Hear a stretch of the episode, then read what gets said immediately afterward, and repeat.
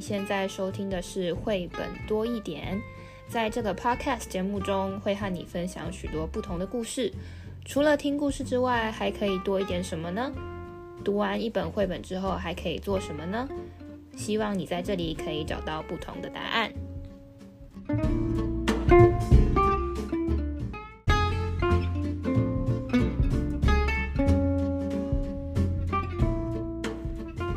嗨，大家好，我是皮老板。蚊子。今天我们要讲的这本书非常的厉害。哦，怎么说呢？如果你有研究 SDGs 的话，就是永续发展目标的话，这本书可以贴上四个贴纸，至少四个，没错，分别是 SDGs 四教育的问题，优质教育，然后 SDGs 五性别平等，十女性自我实现，然后还有 SDGs 十消除不平等。这个可厉害了，因为呢，他的书上面的宣传文字就说了，他从不放弃，拒绝让别人限定自己的人生。来喽，这一句，如今他成为世界上追求平等，就是 SDG 十与正义的象征。正义就是 SDGs 十六，一共有达到，哎，也不说达到，同时谈到了这四项目标。哎，其他的你想谈也是可以，但这四项可是扣的刚刚好。嗯，那这本书它的书名叫做《争取平等的斗士大法官 RBG 的故事》。哎，为什么它叫 RBG 啊？这是什么？RBG 就是它名字的缩写，就是它英文的全名的三个字头叫 RBG。它的封面呢，其实就是它本人的一个穿着这叫法袍吧？对，大法官的衣服，那个领子。黑色的，一个辨识，黑色的服装，然后领子是白色有花纹的这样的样子。然后呢，他的 他的脸其实长得有点严肃，不过你去查他本人的样子，基基本上就长得一模一样，画得很逼真。然后他就是整个故事就是讲他的从小到大，哎，从小然后追求自己的理想的一个过程。那我们先来听这个故事里面到底是讲什么？嗯。好，这这个算是我的偶像之一了哈。这个这个嗯，RBG 大法官的这个故事呢，其实他目前目前我们今天手上拿的是连经的中文版，那蚊子呢收藏了很多英文版。好，非常多，在国外的小朋友，非常多人透过不同的版本来认识这个 RBG 控那个大法官的故事。然后他还有小小孩看的 BookBook 哦，就是那硬格书，所以基本上是一个大小朋友都读的。呃，如果你可以去借这本书，然后你就会发现，你也可以一边欣赏电影哦，它有一个 RBG 不恐龙大法官，还有一个法。法律女王，这个等一下我们再慢慢聊哦。因为其实呢，用各种方式记录她为平等奋斗的事迹是很多的。那呃，我们先来呃打开这个呃扉页的话，你会发现满满的书，这个画风真的好漂亮哦。它就是很像一个非常巨大的图书馆的书墙，对。然后呢，非常高的梯子，有一个小小的 那个金金斯伯格。呃，它其实呢，呃，RBG 是它的名字的简称。那事实上，它名字有点长，但但是呢，呃，金斯伯格很可能是你在网络搜寻的时候中文。大概可以找到它。然后要说要说，其实我们台湾的嗯课本里面呢、也有出现它哦，尤其是国中二年级的语文课本，国小呃也是有的。那我们来看看它到底是怎么样的一生，让这么多不同的文本、不同的角度都这么认可它呢？其实啊，它很小的时候啊，呃，其实。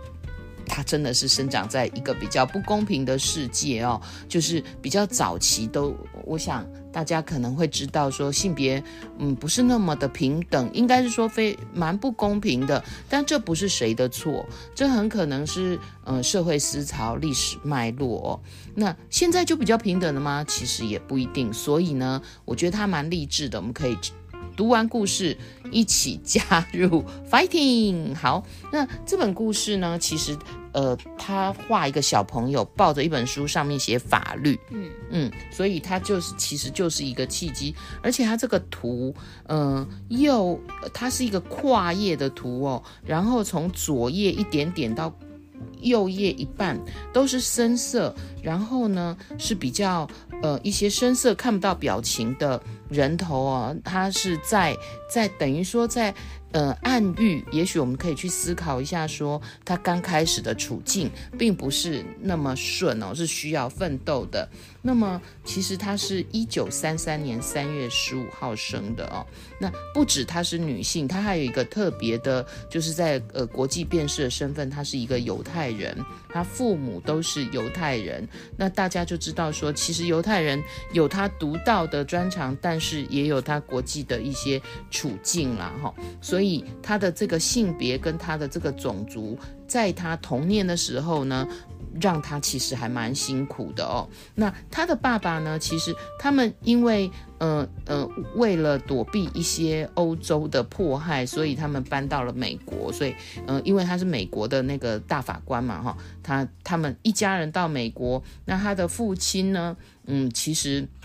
没有办法继续就学，然后他的母亲也是，呃，在当时的状况之下，但很特别哦。如果你看那个页面呢、我真的觉得真是智慧的母亲啊。她一边做家务，可是一边在读书哦。这是一个蛮蛮有意思的，呃，母亲的形象哈、因为我们在很多图画书里面，过去其实母亲好像是不阅读的哦。诶，P。皮老板，你的母亲如何啊？我的母亲也是一直在阅读。小时候，小时候我们家还有个小朋友叫 Michael，他都说我妈妈的功课就是我妈妈的工作就是写功课，他最喜欢的就是写功课。冤枉啊！我其实最喜欢的是阅读。所以呢，这个妈妈的形象还蛮重要的哦。可以，你可以从这个图去思考。也许妈妈就是带给他很大的影响哦。我们其实书里面的文字哦，呃，就有提到说，他因为看到母亲这么喜欢书本，这么喜欢阅读哦，然后呢，而且。也很鼓励他上学，所以这个对他影响很大。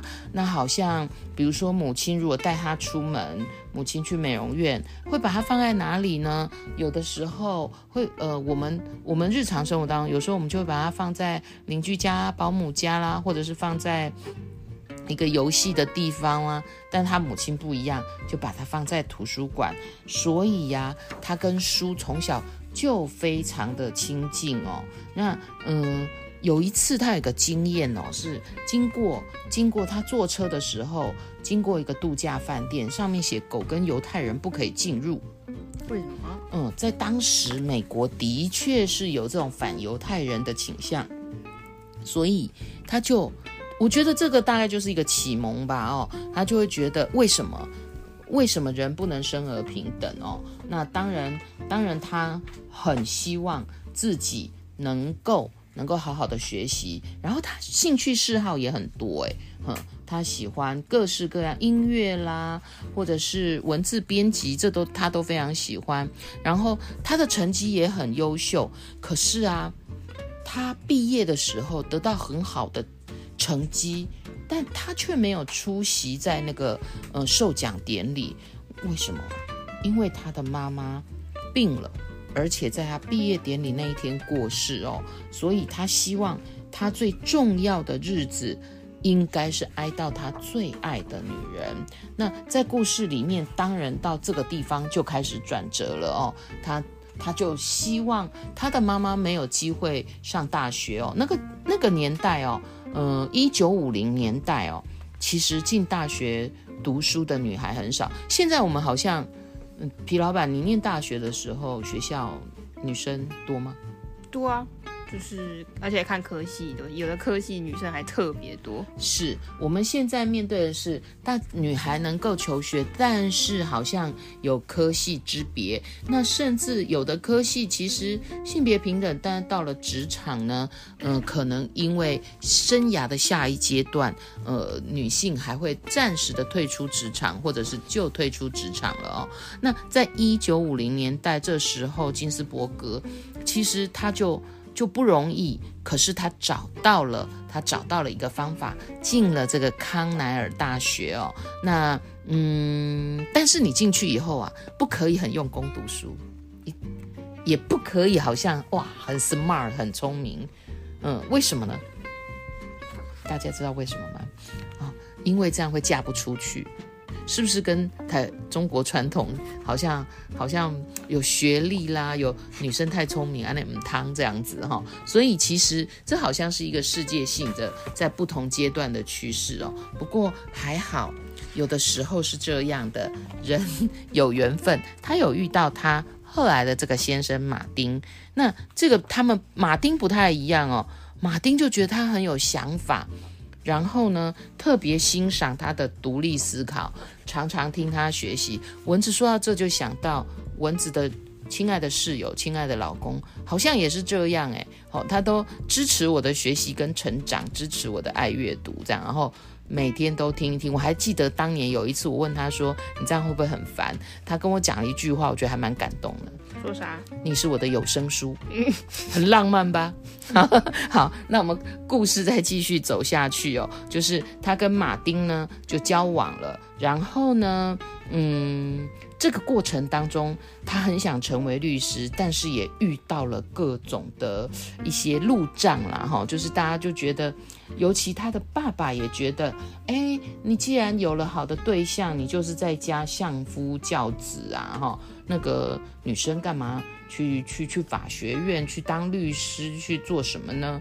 哼，可是他的那个亲爱的马丁支持着他哈。那呃，故事到这里啊，开始他走向法律之路。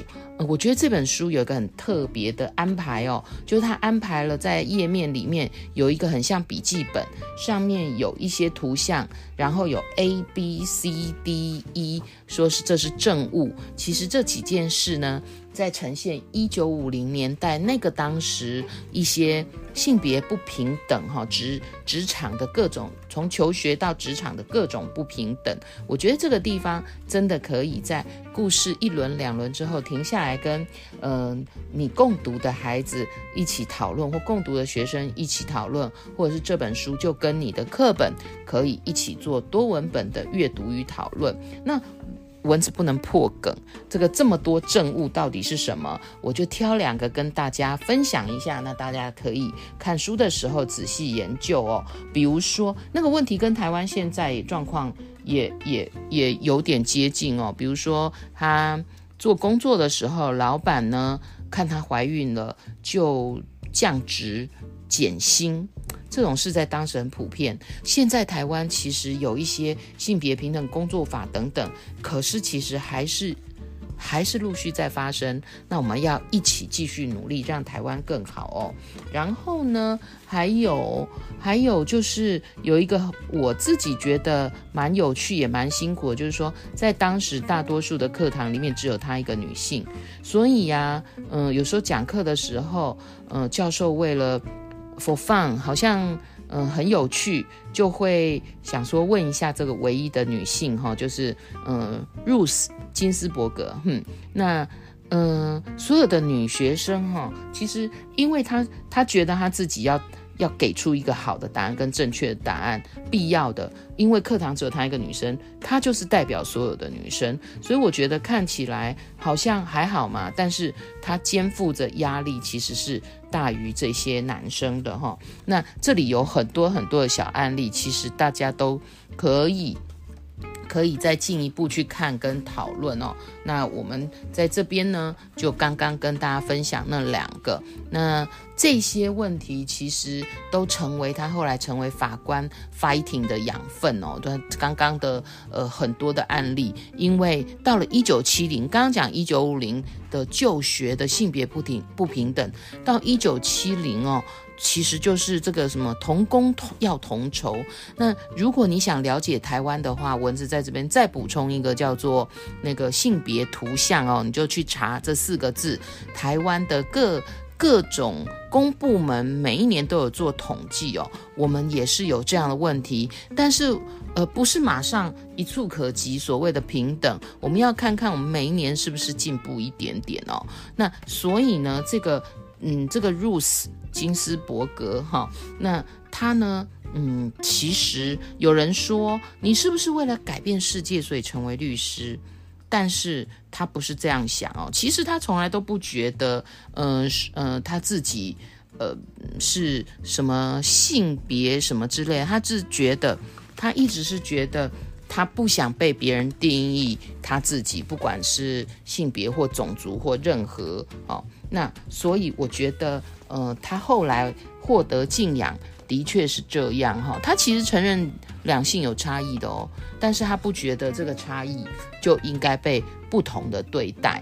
那很有很重要很重要的是，一九八零年哦，一九八零年，呃，他被任命了。哈，那他被任命是美国历史上第二位，哈，第二位，呃，担任这个呃法官。好的，这个最高法院的这个法官的女性哦，那她担任的是第二任，呃，那美国史上其实不是他不是第一位，但是他是第一位，嗯、又是性别又是又是女性又是犹太裔哦，那他担任法官十三年哦，这十三年当中哦。呃，绘本里面其实因为能够承载的故事有限哈，所以大家可以去看一下影片。影片里面就有他几个很著名经典的案例哈，给大家看。那在这在绘本里面，他只有很简单带过说，这十三年之后呢，他六十岁喽。我就想，哎呀，蚊子也快六十了。好，打电话给他的是美国总统，我们大概也也也听过的叫比那个克林顿。哦，他要任命他是大法官哦，哈，是美国史上第二位女性大法官哦，哈。那其实 Ruth 小时候啊，还记得吗？第一页就抱着一本叫法律，很可能他想说律师或者是法官，可是他从来没有想过自己有机会担任这个最高法院的大法官。等一下我们再来再来讨论一下这个大法官是做什么哦。那我觉得他在被提名演说的时候，就提到他母亲，这也是我们故事一刚开始的时候就提到那个母亲的意向对他来讲很重要，所以家人的支持其实对每一个孩子，不管什么性别哦，不管什么种族、社经是很重要的，有相信哦，有未来。那么，呃，这时候其实他在担任最高法院的这个大法官的任内哦，还是很辛苦，你知道吗？他常常要呃，因为是九位嘛，哈。那所以他常常要一比八，有有几个很经典的案例哦，他是写了强有力的反对意见。什么是反对意见呢？皮老板，反对意见就是，其实就是跟其他的意见不同的时候。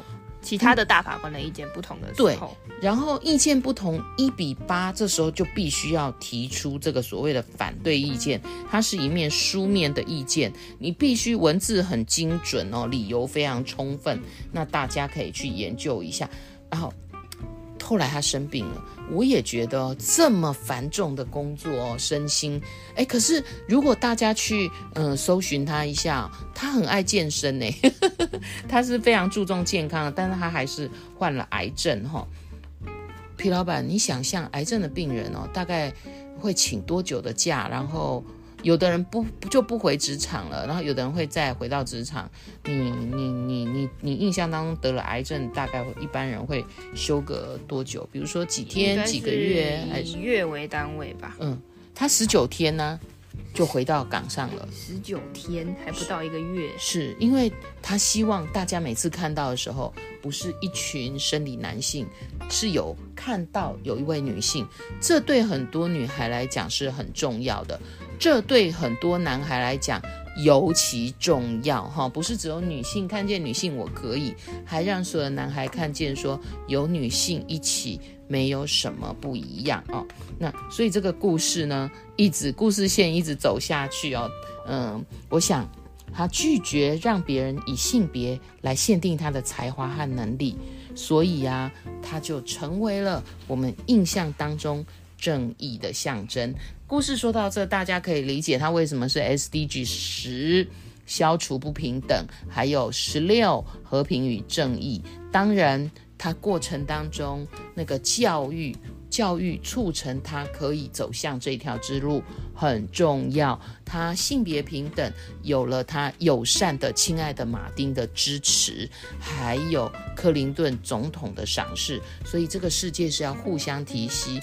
他很非常坚持你的能力哦，兴趣是很重要哦。对对对对，他还告诉大家，你不能一天到晚都只想做你有兴趣的事，有时候你要做你有能力做的事。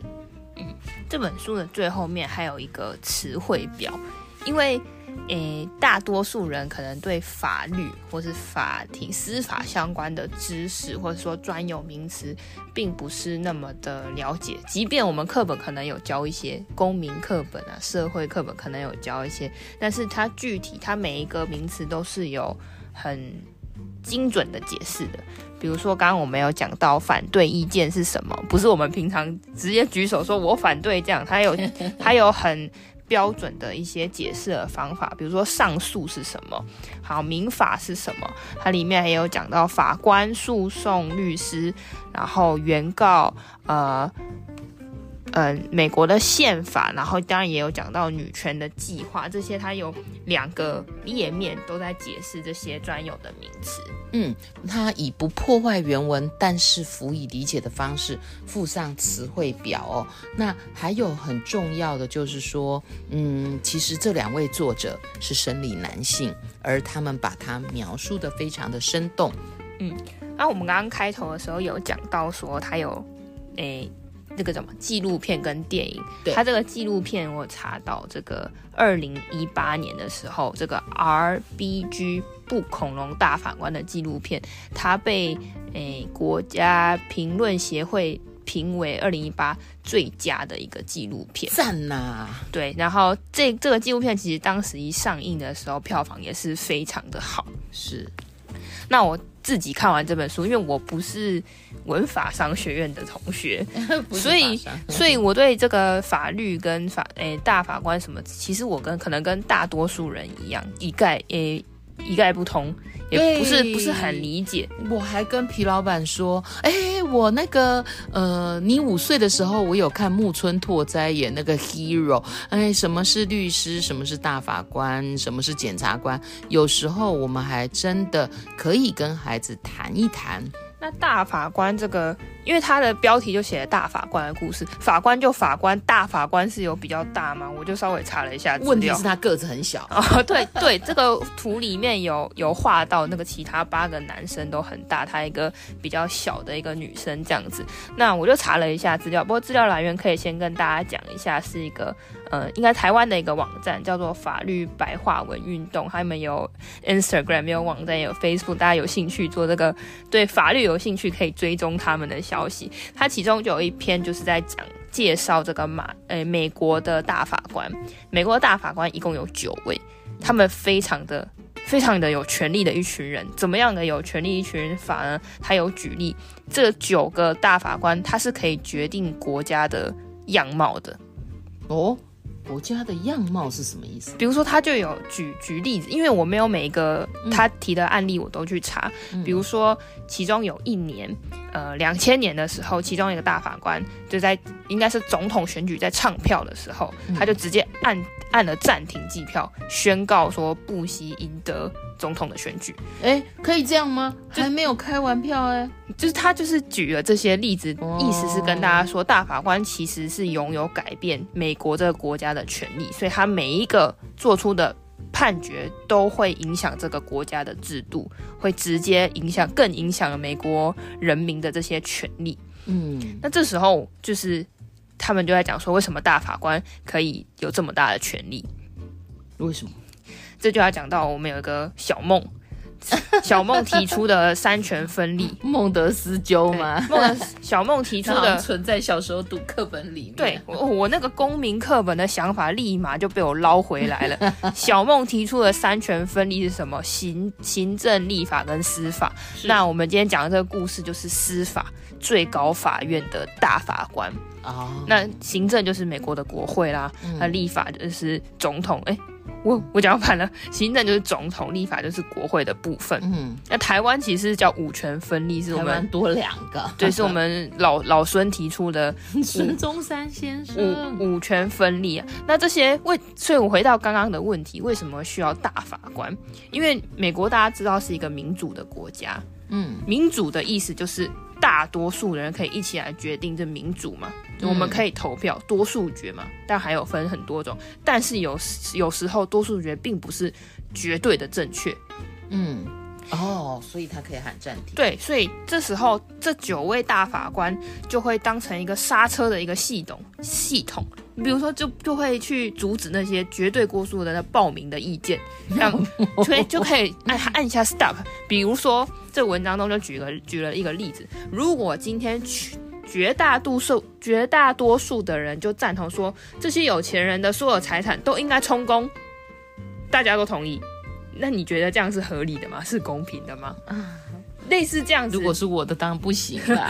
所以是就是，但是他他完全符合民主的意见，民民意的支持。不过这时候就是，是多数暴力呀、啊。对，这就是这时候就是大法官的的用用意来源，就是他需要做这个权力的制衡。这就是我就是看完这本书对于大法官的一个新的理解。但我们台湾也有大法官哦，台湾的大法官，人家美国是。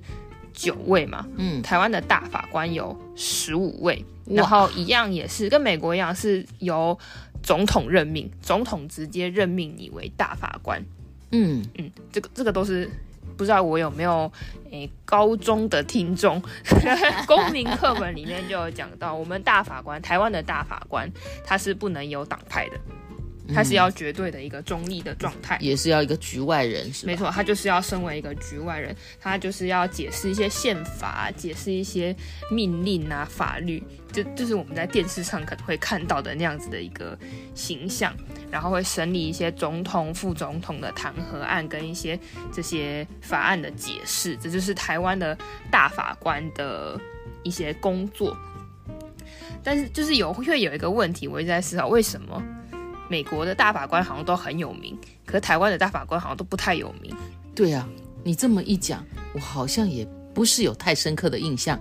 就是就是感觉美国的大法官大家都会看着他们在做什么，台湾好像这个现象好像比较少。为什么？你你有查到什么资料？没有，我没有查到资料，不知道有没有人可以跟我解释。就是人家美国的大法官都是这么励志的故事，可以被大家所知道，然后。嗯，很清楚的知道他们在做什么，但台湾大法官，可能我看新闻的时间也比较短，好吧，让我们从这个故事开始，好好努力来关心一下。对，这就是我对于大法官的一个新的认识吧，因为我毕竟我不是，我们不是法学，也不是念法律相关的人，觉得。法律这件事情对每个人来说都很重要，因为它保障了我们基本的一些权利嘛。比如说你遇到一些冲突啊、纠纷啊，都有法律很明确的给诶彼此一些保障，这是很重要的。但是我们其实对法律的一些机制啊，或者说这些在在这些法律相关的工作的人或是职业，其实并没有。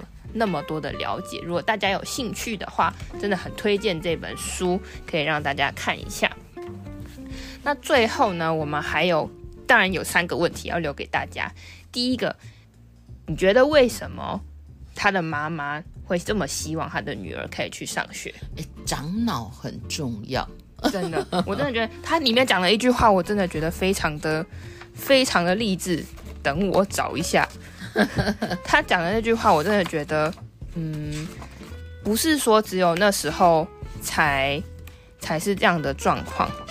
好，我找到了，一直都是。他说，聪明的头脑是对抗这种恶意和愚蠢最好的防御武器。就是说，诶，上学有的人会觉得上学学知识是为了要有很好的工作，为了要赚钱什么。但上学，你你有了这些学习的知识，其实你就会有很好的判断的能力。对，做好决定这件事很重要。对，你不，你可能不一定是真的赚了很多钱，或是什么真的很像什么名人堂这样，但你绝对会有很好的辨别是非的能力。所以你觉得他的妈妈为什么希望他的女儿去上学？这是第一个问题。嗯、第二个问题是，哦，故事当中刚刚蚊子有分享了一些呃证据 A、B、C，它有很多个啊。呃请你可以挑一两个想一想，你如果你遇到的时候，你会怎么做？你会跟他是一样的做法吗？还是其实有时候我们还没有长好我们的勇气，还有我们还要呃读更多，然后让我们变成有智慧的人，去面对这个生活当中这些不不平、不公平、不正义的事。第三个是因为它的封面。画了就是这个法官的衣服嘛，黑色的袍子跟白色的这个叫领巾吗？那你，知道台湾的大法官穿的是什么衣服吗？留给大家去找找看。想一想喽。嗯，如果你喜欢今天的节目，欢迎分享给你的朋友，也可以在评论区留下你的答案哦。我们下个故事见，拜拜，拜拜。